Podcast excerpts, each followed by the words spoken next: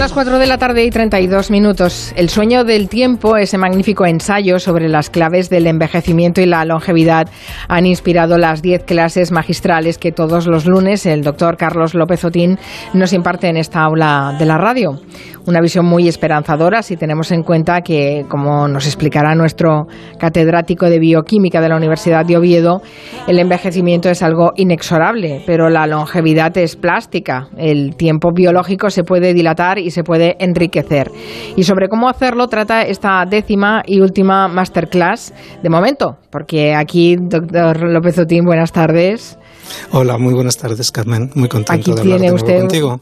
Aquí tiene usted una aula abierta permanente, así que le despedimos, le despedimos a medias o con, la boca pequeña en todo caso. Mm, bueno, antes de comenzar nuestra lección de hoy, les recuerdo que estas clases ya saben que son de doble vía, pueden escuchar, pero también compartir sus inquietudes con el doctor López Otín o plantear sus preguntas o reflexiones a través de nuestro WhatsApp de voz, el 638-442-081, a nuestro correo. Y también el profesor López Otín tiene abierto generosamente un correo electrónico personal con el que responder a los los oyentes individualmente, aunque hoy cerremos las clases, ustedes pueden comunicarse con él. El correo responde al acrónimo de es em, el sueño del tiempo, ESDT Gelo, el sueño del tiempo, ESDT Gelo, arroba gmail Com, solo el acrónimo, ¿eh? no todo el título, o sea, ESDT Gelo. Muy bien, como científico riguroso, el profesor López Otín nos ha pedido que retomemos la lección en el punto en el que lo dejamos el, pasado lunes, que no pudimos acabar esas eh, nueve claves para determinar ese proceso biológico del envejecimiento. Sé que usted tiene la marca de hasta dónde llegamos y qué es lo que quedaba por contar, ¿no? Mm, exactamente, no. No pudimos completar las nueve claves. Hablamos de las primarias, que son los daños que sufrimos en el genoma, cromosomas, epigenoma y proteoma, pero no hablamos ni de las antagonistas ni de, las integradoras. Así que, si te parece bien, comenzamos hablando de estos dos tipos de claves. perfecto. ¿Empezamos por las antagonistas? Eso es. Pues tras los daños primarios, afortunadamente acuden en nuestra ayuda los factores antagonistas, que son respuestas del organismo dirigidas a mitigar el daño que va produciendo en nosotros el paso o el discurrir del tiempo.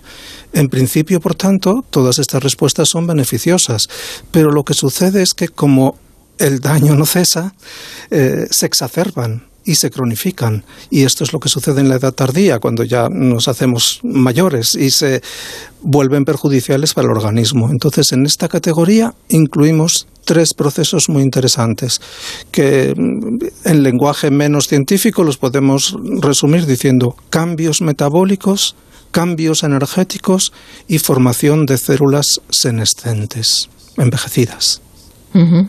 Y a todos nos preocupa envejecer, eh, profesor López Otín, pero seguro que hay factores que nos permiten mitigar los efectos adversos. Yo no sé hasta qué punto se podría intervenir sobre los factores antagonistas de los que nos está hablando, doctor, para, para que ese envejecimiento pues se frenara o, Primero, si te parece bien, Carmen, dos palabras para explicar en qué consisten estos cambios y de dónde vienen.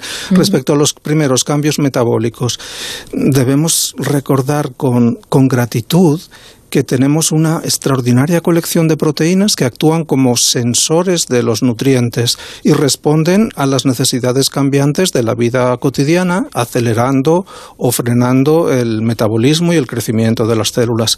Sin embargo, con el paso del tiempo, estos sensores disminuyen en su eficiencia, algo que eh, se exacerba si hay un exceso crónico de ingesta calórica capaz de saturarlos o de confundirlos y eso contribuye a envejecer. ¿no? Hoy es indiscutible que un exceso de señales nutricionales daña nuestra salud. Esto ya se conoce desde hace años y hay, los habitantes de la isla japonesa de Okinawa eh, ya se dieron cuenta. Hay tantos centenarios en esta isla que parece que la muerte se ha olvidado de pasar por allí. Ellos practican una rutina nutricional que se llama harahachibu, yo creo que ya la hemos mencionado alguna vez, por la que dejan de comer, se levantan de la mesa cuando todavía les falta un 20% para saciarse. Esto sería el, primero de los factores, ¿no? Confusión en las señales nutricionales, exceso de las mismas. El segundo, eh, relacionado con él, es una mm, pérdida o cambios energéticos. La vida es posible gracias a que tenemos unas maravillosas centrales energéticas de origen bacteriano, sorprendente para muchos, pero son bacterianas en origen. Las llamamos mitocondrias, producen una molécula muy pequeña que se llama ATP y que nos da la fuerza para sobrevivir. Cada célula, cada una de nuestros billones de células consume un millón de moléculas de ATP por segundo. O sea, para producir esta ingente cantidad necesitamos que las mitocondrias funcionen a, pleno rendimiento. Eh, el paso del tiempo estropea las mitocondrias, las daña y, ya no acuden a la demanda de producir ATP masivamente y el envejecimiento avanza inexorablemente. Y finalmente, el tercero de los factores antagónicos, la senescencia, es un proceso muy ingenioso de protección porque cuando las células ya han alcanzado un número razonable de divisiones, entran en un estado de, de calma, de relax, ya no se dividen.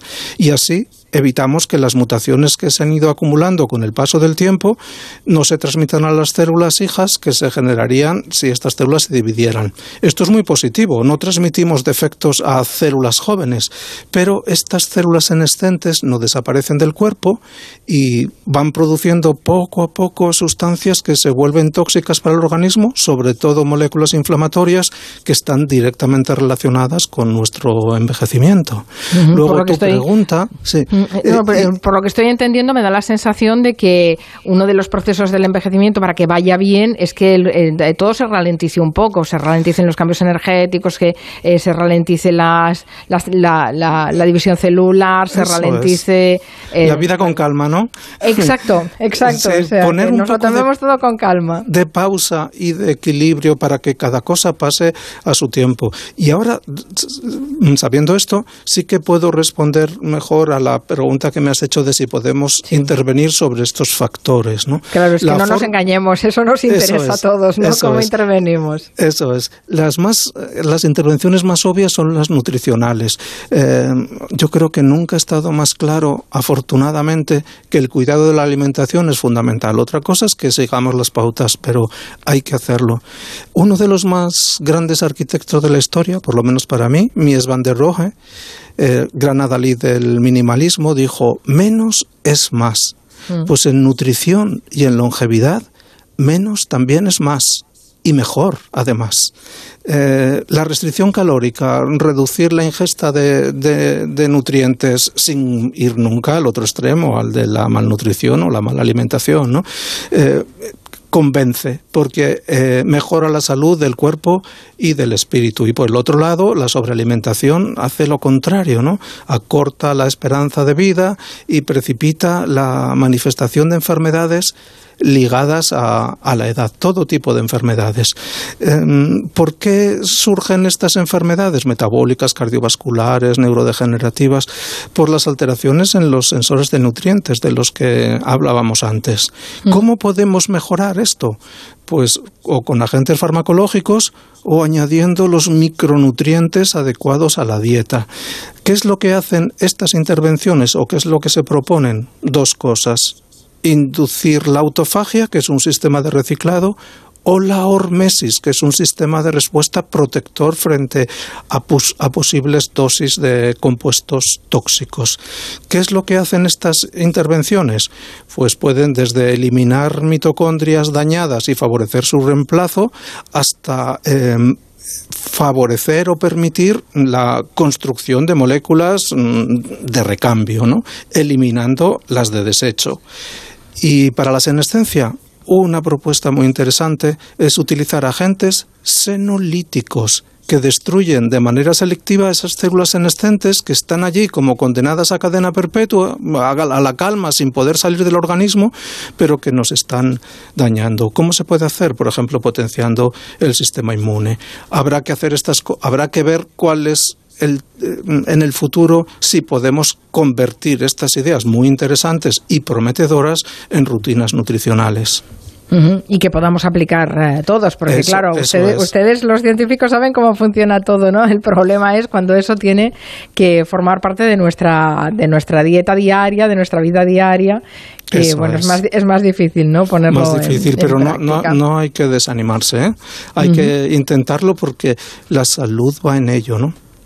Y nos pues quedarían las claves integradoras, ¿eh? que estas son también muy curiosas porque aunque no lo sabemos, ni nos damos cuenta, ni nos lo imaginamos, son las que causan de verdad el problema, las que hace que parezcamos viejos cuando pasa el tiempo y nos miramos al espejo. ¿Qué, son las claves integradoras? Para pues que lo entendamos bien. Son dos. Eh, son aquellas responsables finales del proceso de envejecimiento. Y son solo dos, por lo menos de acuerdo con nuestra visión. El agotamiento de las células progenitoras y la pérdida de la adecuada comunicación entre las células. O sea, dos problemas solo, pero muy importantes. La renovación y la comunicación. Eh, unas palabras de cada uno. La renovación, el problema de la renovación surge de algo que también es muy bueno en su origen. En todos los tejidos, incluyendo el cerebro, tenemos unas células llamadas células progenitoras o células STEM, células madre también se pueden llamar, que son las encargadas de reemplazar a las células gastadas o caducadas. Em, su existencia ya se intuyó hace muchísimos años, ya desde Hipócrates, el padre de la medicina, que propuso algo muy, muy, muy, muy interesante, ¿no? Muy ingenioso. Cada individuo recibe al nacer una cierta cantidad de energía de la que dispone a lo largo de la vida hasta que se consume. Eh, hoy el envejecimiento sería el agotamiento de este elan vital, aliento vital, eh, que sería de alguna manera las células progenitoras. ¿no? Hay un ejemplo maravilloso, científico muy reciente, de, lo importante que es mantener eh, estas células eh, en buen estado, las células progenitoras. Eh, se estudió una señora supercentenaria holandesa que tenía 115 años y al momento de su fallecimiento todas las células capaces de construir la sangre, el sistema inmune, todo eso están en la médula ósea solo le quedaban dos, dos células progenitoras de las 20.000 o así que hay en la médula ósea, ¿no? O sea, una larga vida, muy larga, había dejado exhaustas a las células progenitoras de esta campeona de la longevidad. Mm. Em, esto podemos intervenir sobre ello, que es la pregunta ¿no? fundamental también para mm. nosotros. ¿eh? Me gustaría que quedara claro que entonces envejecemos cada uno a nuestro ritmo, ¿no? no, tiene que ver con la edad que tenemos, es que hay tantos factores que muy importante esta conclusión, muy, muy importante, ¿no? Cada uno tiene sus ritmos, luego insistiremos sobre ello. Eh, una, la, la, la, intervención más, más interesante en este campo ha, ha, servido para ganar un premio Nobel a Shinya Yamanaka. Hablamos de ello, que inventó las células eh, pluripotentes inducidas, IPSC, que es añadir un cóctel de cuatro factores y volverlas atrás en el tiempo. Estas células son pluripotenciales, casi embrionarias, y con ellas podemos renovar los tejidos deteriorados por el tiempo. Por ahora, premio Nobel por el concepto. ¿eh? En la práctica se han utilizado para corregir una degeneración macular en muy pocos pacientes en Japón, pero sin duda este va a ser un camino de futuro, un elixir de juventud, las células o la reprogramación celular. Y finalmente los, problemas de comunicación. ¿no? Eh, somos organismos pluricelulares, billones de células nos contemplan y estas células tienen que hablar entre ellas, tienen que contarse cosas. Y con el paso del tiempo este diálogo pues deja de ser fluido, se vuelve lento, perezoso, disminuyen los niveles de las hormonas y otros factores solubles que favorecen esta comunicación, el envío de señales. Y al disminuir pues empiezan a pasarnos cosas, no lo notamos, nos comenzamos a inflamarnos levemente, nos ponemos como si nos hincharan como un globo, ¿no? Pero mm, mm, es crónico, la microbiota se altera. El, sistema inmune pierde vigor eh, y el equilibrio y la armonía se van desmoronando poco a poco como si fuéramos mm, quitando eh, eh, cartas de un castillo de naipes. ¿no? Luego, las alteraciones son múltiples. Eh, por eso es ingenuo pensar que con el suplemento de una hormona o del último factor pro longevidad descubierto en ratones vamos a recuperar la armonía que nos roba la entropía de la vida, ¿no? Por eso las estrategias tienen que ser múltiples y lo están siendo, ¿no? Pero todavía se está en el tiempo de analizar una a una. Faltará la integración para resolver el problema de los factores integradores, como son los que estamos diciendo, ¿no? Bueno, me queda claro que la comunicación es fundamental incluso a eh, nivel celular, ¿no? Bueno, las células están continuamente hablando entre sí, dialogando. Eh, es, fundamental. Eh, una de las intervenciones que últimamente recibí muchas preguntas al respecto nos recuerdan al famoso conde Drácula, ya que estaban basadas en transferir el plasma de personas jóvenes a pacientes con alto riesgo genético de sufrir enfermedad de Alzheimer. Y así se suponía que en la sangre iba a haber eh, factores protectores y, bueno, pues iba a funcionar. Lo cierto es que no ha funcionado, no parece que vaya a funcionar. Y esto tiene una explicación muy clara, ¿no? Porque no solo hay que suplementar aquello que hemos perdido, sino que también en el envejecimiento producimos sustancias tóxicas que van aumentando. O sea, deberíamos utilizar eh, o, fomentar eh, la producción o sustituir o suplementar con los factores que vamos perdiendo, factores pro longevidad y eliminar los antilongevidad.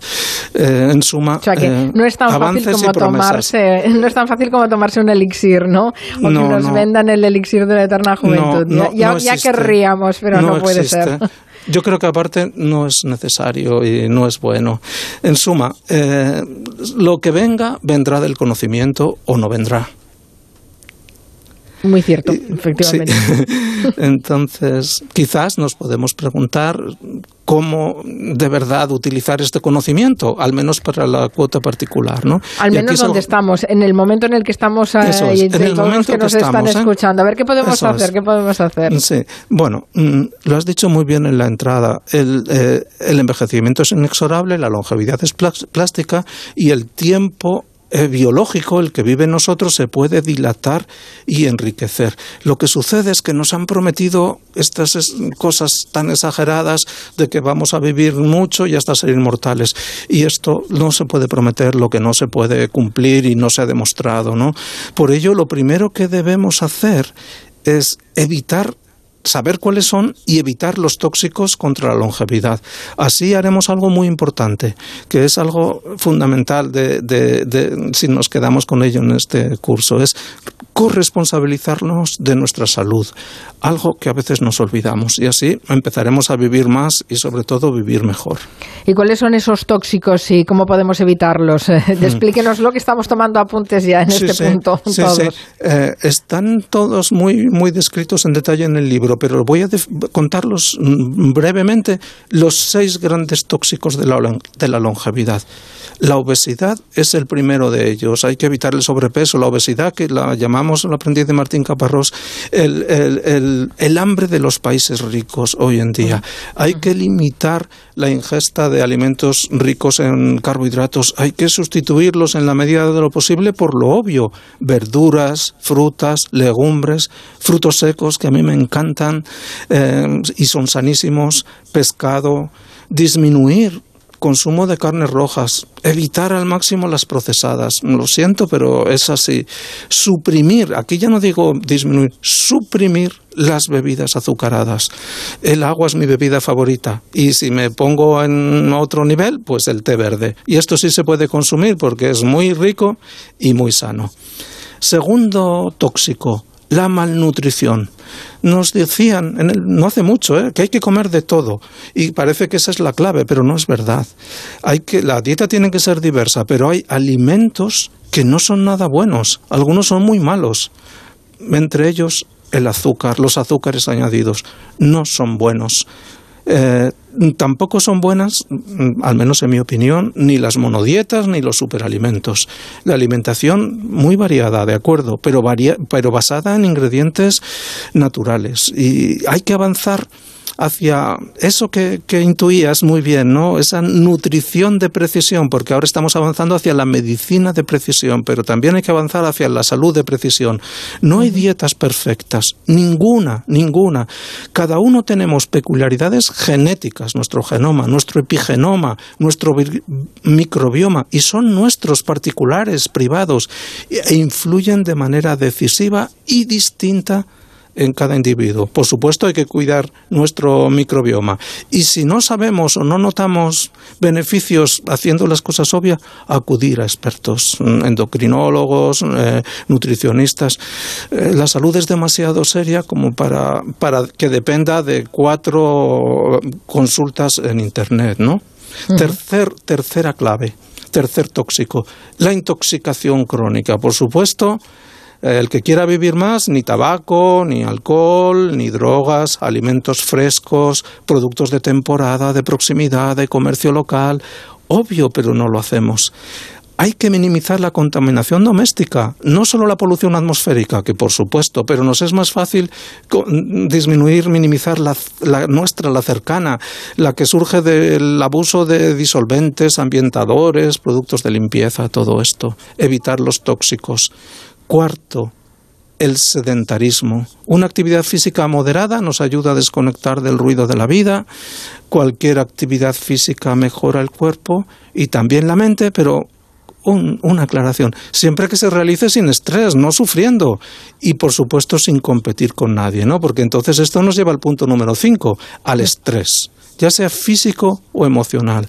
Hay que encontrar el equilibrio emocional, es fundamental descubrir nuestras vocaciones, eh, nuestros propósitos de la vida, el ikigai que llamo yo, y hay esa palabra japonesa tan bella, y hay que al menos hay uno que merece la pena, eh, un propósito de vida, que es la vida la misma vida.